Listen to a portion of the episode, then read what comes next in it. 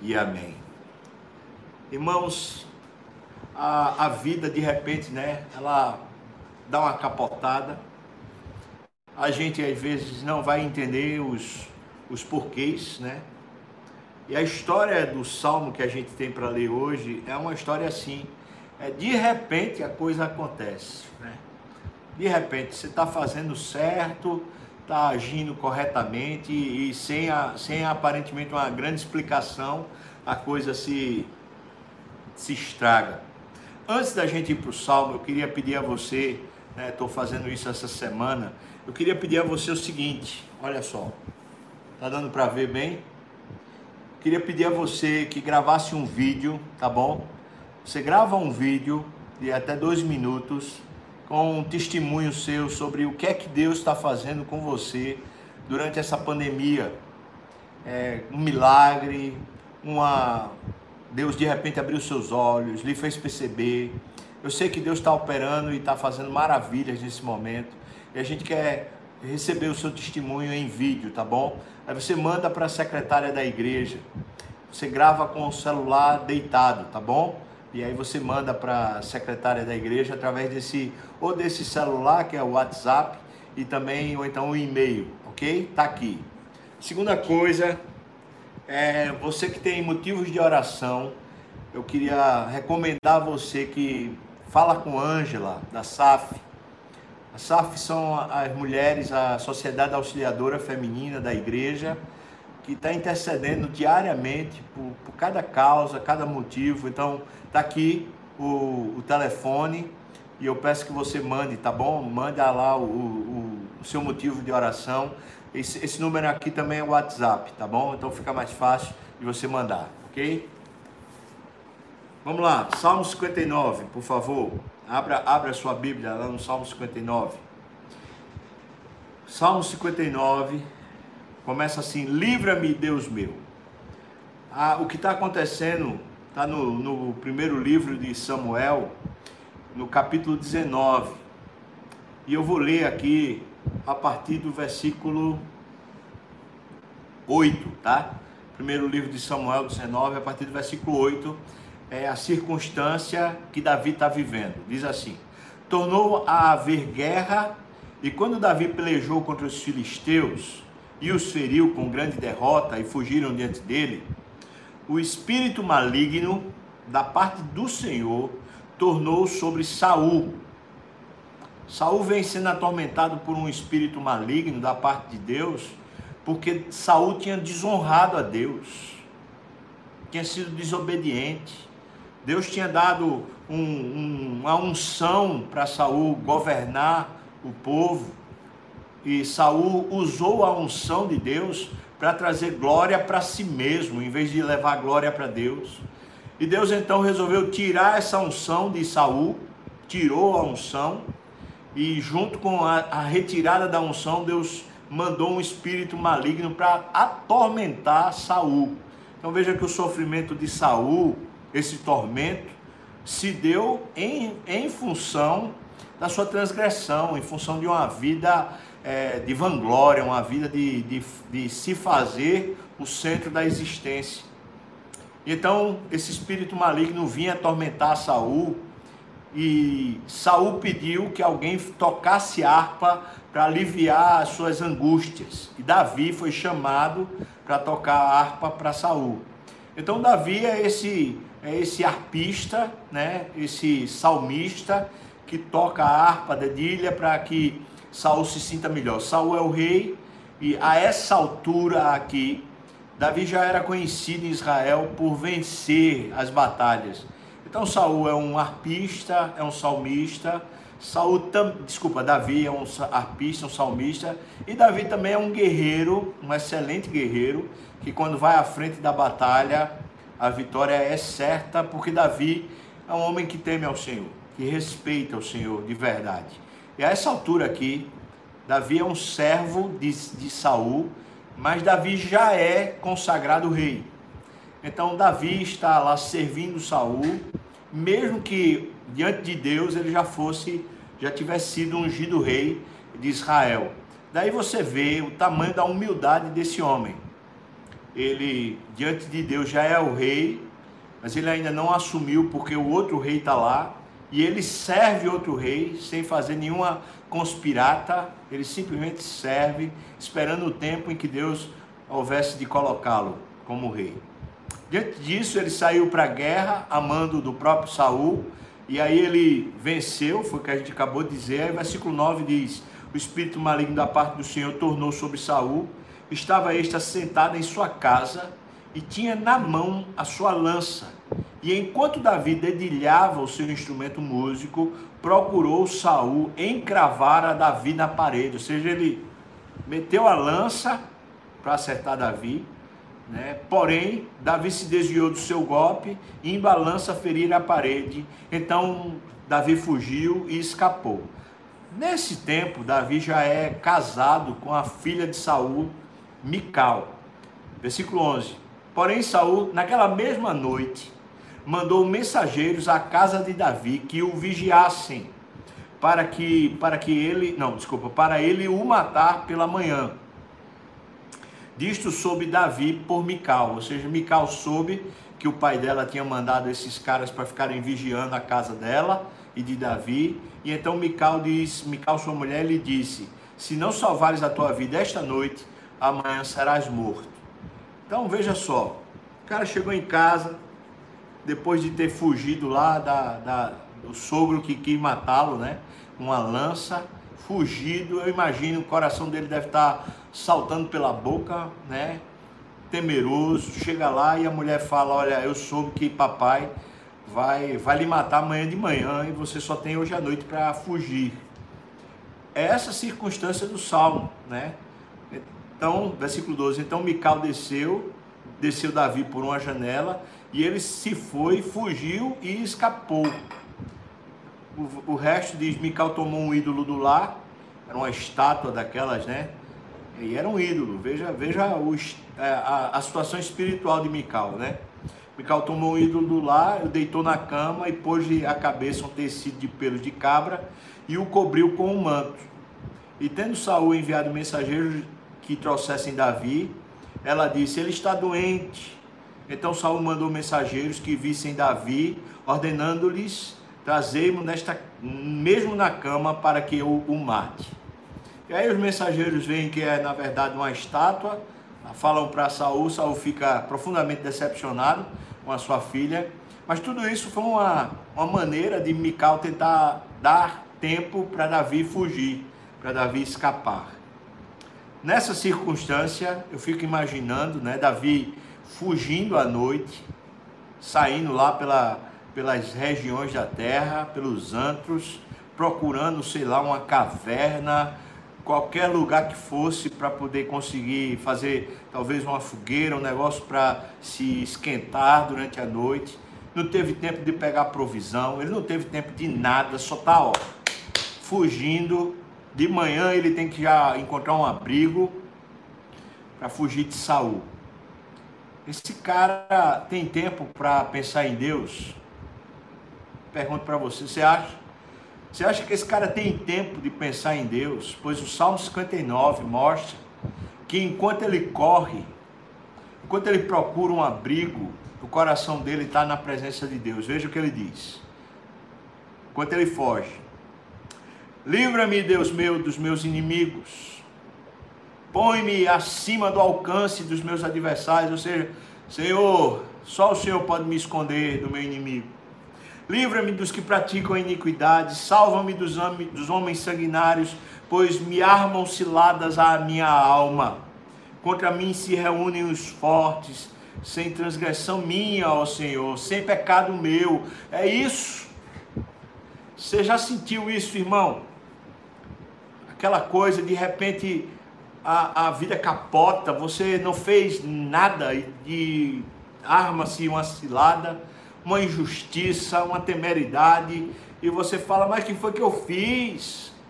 O que foi que eu fiz para merecer isso? O que foi que eu fiz para estar tá recebendo essa injúria? Sabe, irmãos, uma, um grande risco quando de repente a situação inverte, né? A gente vinha bem, estava tudo certinho, de repente a coisa azeda. O grande risco é a gente se ver como vítima. Davi prefere pedir ao Senhor auxílio em vez de se ver como vítima e ficar se lamentando e falando, oh, que injustiça! Não, ele fala, Deus me livre, me salve. Senhor, por favor, eu não fiz nada, o Senhor sabe que eu não fiz nada, então me salve. Versículo 4 ele diz: sem culpa minha, eles se apressam e investem. Então ele diz: desperta, Senhor, vem ao meu encontro e vê Olha para a situação, Senhor Deus. Será que dá tempo para Davi pensar em Deus? Pois eu digo para você, Davi só pensa em Deus nessa hora. Aí ele está fugindo. Eu imagino as canelas de Davi só correndo. Ele está procurando, claro que ele está procurando um abrigo, um lugar, um. Ele é um fugitivo, né? Está procurando. Mas enquanto a, a alma dele está fugindo, está correndo, ele está dizendo: Eu quero abrigo no Senhor, eu quero intervenção do Senhor. Isso aqui é tremendo, irmão. Sabe, em vez de a gente confiar nas nossas próprias estratégias ou nos nossos recursos, né? A gente confiar no Senhor faz toda a diferença. Mesmo quando as situações que estão contrárias a nós não foram situações que nós criamos. Ou seja, não é fruto de, uma, de um castigo, né? Castigo divino. Não é. Versículo 5 ele diz: Tu, Senhor Deus dos exércitos, és o Deus de Israel. Você percebe como é que ele está chamando Deus aqui? Senhor Deus dos exércitos. Essa é uma menção normalmente usada em Israel, justamente no momento que você precisa que Deus guerreie que Deus faça a sua guerra. Ele está chamando, estou dizendo: olha, eu não tenho exército, eu não tenho sequer arma, eu não tenho provisão, nem tenho sustento. Mas tem um Deus que guerreia por mim. Amém, irmão? Tu, Senhor dos Exércitos, és o Deus de Israel. Então ele fala: desperta, pois, e vem de encontro a todas as nações, ou seja, remexe a terra toda qualquer lugar, remexe, Senhor Deus, e diz: Não te compadeças de nenhum dos que traiçoeiramente praticam a iniquidade. Então ele está pedindo justiça a Deus. Poderoso isso, irmão. Senhor, remexa a terra toda e faça justiça, porque o Senhor sabe que eu não, eu não fiz nenhuma iniquidade, o Senhor sabe disso. Então, por favor, sacuda a terra, mas faça justiça acontecer. Amém? Você acredita que que Deus pode fazer a justiça acontecer, não é? Deus não se compraz com a injustiça. E muitas vezes os homens são injustos, contrários à vontade de Deus, mas quando a injustiça acontece conosco, isso deve nos levar a um conhecimento mais profundo e mais leal de Deus. Deus é muito fiel. E é aí que a gente descobre quanto Deus é fiel. Mesmo quando os homens estão traindo Deus, estão usurpando Deus, Deus continua sendo fiel e leal aos que confiam nele. A partir do versículo 6 até o versículo 14, 15, a gente vai encontrar uma estrutura do texto, que é uma estrutura do quiasmo. Aquela estrutura que eu já falei para vocês, que é um sanduíche, né? Pão, pão e no meio lá o hambúrguer, né? Ou então o presunto. Então, essa estrutura você vê, o versículo 6 ele diz: Ao anoitecer, uivam como cães à volta da cidade. Versículo 14, ele repete: Ao anoitecer, uivam como cães à volta da cidade. Então, no versículo 6 e 7 está, vamos dizer assim, o, o pão, né? O pão começa aqui no versículo 6 e 7, quando ele diz isso.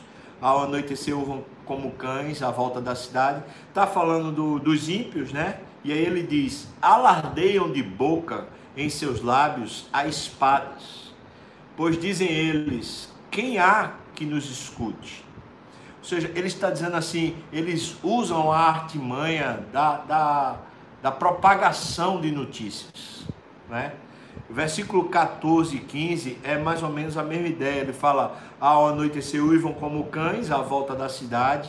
Versículo 15: Eles vagueiam à procura de comida, usando a expressão dos cães, né?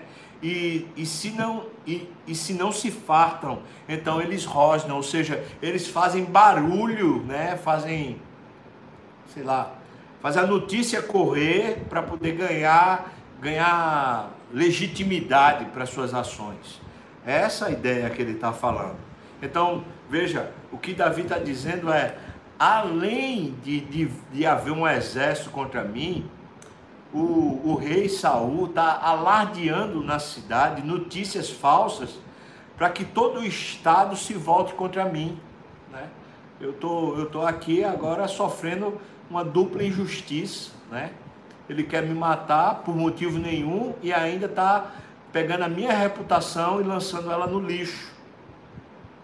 Versículos 8 e 13 também são paralelos. Então diz assim: versículos 8 e 9 e o versículo 13, diz assim: Mas tu, Senhor, te rirás deles, zombarás de todas as nações. A ideia de nações aqui é de todos os cantos né, da terra. Então está falando, enquanto eles estão alardeando mentiras a meu respeito, o Senhor vai zombar, vai rir deles. Continua o versículo 9, ainda nesse pensamento ele fala: Em ti, força minha, eu esperarei pois Deus é meu alto refúgio. Então ele está dizendo assim: eles vão fazer as artimanhas, vão tentar macular a minha imagem, mas Deus é quem vai me, me proteger. Versículo 13 ele diz: consome-os com a tua indignação. Veja a proteção de Deus como se dá. Consome-os com indignação, consome-os de sorte que jamais existam e se saiba que reina Deus em Jacó até os confins da terra. Ou seja, Senhor Deus, a tua intervenção em meu favor se faça de tal maneira, né, que muito mais do que a minha reputação seja restaurada, o teu nome seja glorificado. Então ele está pedindo a intervenção de Deus, mas você entende onde é que ele quer chegar? Ele não quer simplesmente que a justiça seja feita para ele, mas que a justiça simbolize que Deus está sendo honrado em Israel, que a nação está reconhecendo Deus como sendo justo. Ou seja, a justiça não é, não tem a ver com uma questão pessoal. A justiça tem a ver com a questão espiritual. A justiça é para que Deus seja glorificado e não simplesmente para que a gente se dê bem, vamos dizer assim. Então, quando eu e você estamos sofrendo injustiça, você está me ouvindo, irmão? Seja porque um parente nosso está sendo injusto, ou seja porque talvez um, um sócio está sendo injusto conosco, ou talvez porque algum governante ou alguém com autoridade está sendo injusto conosco. A injustiça é vista por Deus e Deus não se alegra com a injustiça e a base do seu trono, a base do trono de Deus, justiça e juízo. Ou seja, Deus, quando intervém com justiça, é para restaurar a glória dele na terra. Não é só, não diz respeito apenas às questões nossas pessoais, porque é uma questão espiritual. Então a gente pode orar a Deus por justiça, de verdade, clamar para que haja uma intervenção na terra, até para que também a nossa própria é, nosso nome, a nossa reputação, a palavra era essa, né, que eu tinha perdido, a nossa reputação possa ser restaurada. Mas muito mais do que uma questão pessoal, a justiça é uma questão espiritual. É para que o nome do Senhor seja glorificado. Continua o paralelo. Aí veja o versículo 10 e o versículo 12. São um paralelo de novo aqui. Aí ele fala: Meu Deus virá ao meu encontro com a sua benignidade. Deus me fará ver o meu desejo sobre os meus inimigos. Qual é o desejo dele? O desejo é que a sua reputação e a sua vida seja restaurada, né? E que a glória de Deus seja vista no reino, que Deus é que reina e não o homem ímpio que era Saul naquela época. Versículo 12, ele continua com a mesma ideia, ele fala: "Pelo pecado de sua boca pelas palavras dos seus lábios, na sua própria soberba, sejam enredados e pela abominação e mentiras que proferem. Ou seja, o que ele está falando é: Senhor, a tua benignidade caia sobre mim, né? E a mentira deles caia sobre eles. Percebe a ideia? Como elas, elas são ideias que se somam. É, a ação de Deus então seja justa, porque eu não fiz nada, então Senhor Deus me cubra, me proteja e derrame sua benignidade. A palavra benignidade aqui é, é bênção mesmo, né? É sua generosidade caia sobre mim e a mentira que eles formaram caia sobre eles, volte para eles. Eu acho que isso é tão precioso, né, irmãos? A gente vivendo num mundo caído, onde existe tanta injustiça continuamente acontecendo. É tão bom a gente poder ter histórias como essa para restaurar nossa alma. A gente pode orar e pode pedir a Deus justiça. E, e à medida que a gente ora, deixa de ser uma causa pessoal e passa a ser uma causa divina, uma causa espiritual. Isso é tremendo. Esse quiasmo tem como centro, vamos dizer, o hambúrguer desse, desse sanduíche aqui. É o versículo 11. Ele diz assim: Não os mates Veja, o meu desejo não é que haja morte, como eles querem me matar, no caso, né? Saul queria matar Davi. Não os mates, para que o povo não se esqueça. Ou seja, Senhor, usa isso como uma mensagem para a nação. E ele continua: dispersa-os pelo teu poder e abate-os. Ou seja, que a tua justiça seja vista por toda a nação. E aí ele diz: Ó oh, Senhor, escudo nosso. Esse é o centro, ele está falando, Deus, que a sua justiça seja vista na terra, né? O, o, os povos e especialmente o povo de Israel veja a tua justiça como rei, como? Sem matar ninguém, Deus, mas que seja abatido o injusto, né? E que o Senhor seja o nosso escudo, e isso vai ser difundido na terra. Sabe o que é interessante, irmãos? É que essa oração de Davi, enquanto ele foge, mais uma vez quero lhe lembrar que esse cara está correndo pelo meio do mato, está correndo pelo, pelos desertos lá, né? correndo com risco grande de sua vida ser ceifada. E eu, eu vejo ele correndo e gritando a Deus: Senhor, tem misericórdia, dizendo essas palavras. Me, me esconda, Senhor, me esconda, me proteja, Senhor Deus. Pega, pega a mentira que estão dizendo a meu respeito e caia sobre eles lá, mas que isso tudo seja visto na nação. Que coisa maravilhosa ele tá, é como se fosse assim, entenda, né? É como se ele, enquanto procura uma caverna para se abrigar, os olhos dele começam a ver Deus como se fosse essa caverna. Deus me abrigue, Deus me abrigue, Deus me cuide, Deus venha ao meu encontro, Deus me socorra. Que bênção, que bênção. Eu acho isso tremendo. Os salmos, eles ganham cores e vida quando a gente sabe as circunstâncias que que aconteceram, não é? Então, versículos 16 e 17, ele finaliza o salmo, né? Do mesmo jeito que os versículos de 1 a 5 é, é o cabeçalho, a introdução do assunto, os versículos 16 e 17 são o fechamento, a conclusão do salmo. Ele diz: Eu, porém, cantarei a tua força. Pela manhã eu louvarei com alegria a tua misericórdia. Ele já está dizendo, vai dar certo. Isso é fé. Isso é fé. Esse cara está correndo pelo, pelo mato. Esse cara está procurando abrigo numa caverna. Não tem ninguém por ele, assim, humanamente falando.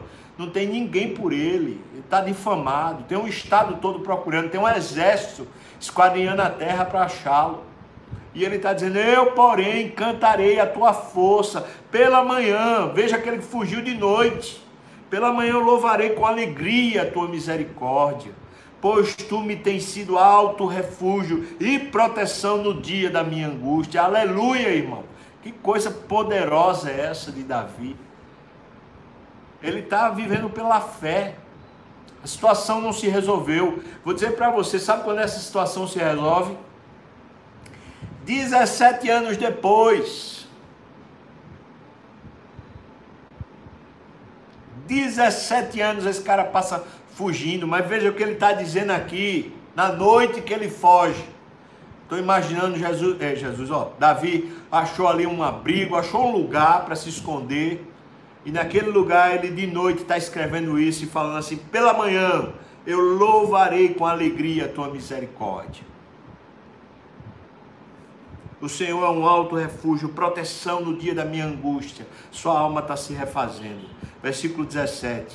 A ti, força minha, eu cantarei louvores, porque Deus é meu alto refúgio, é o Deus da minha misericórdia.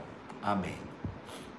É assim que Davi se refaz, é colocando sua questão diante de Deus, mesmo quando a vida parece que de repente foi capotada, né?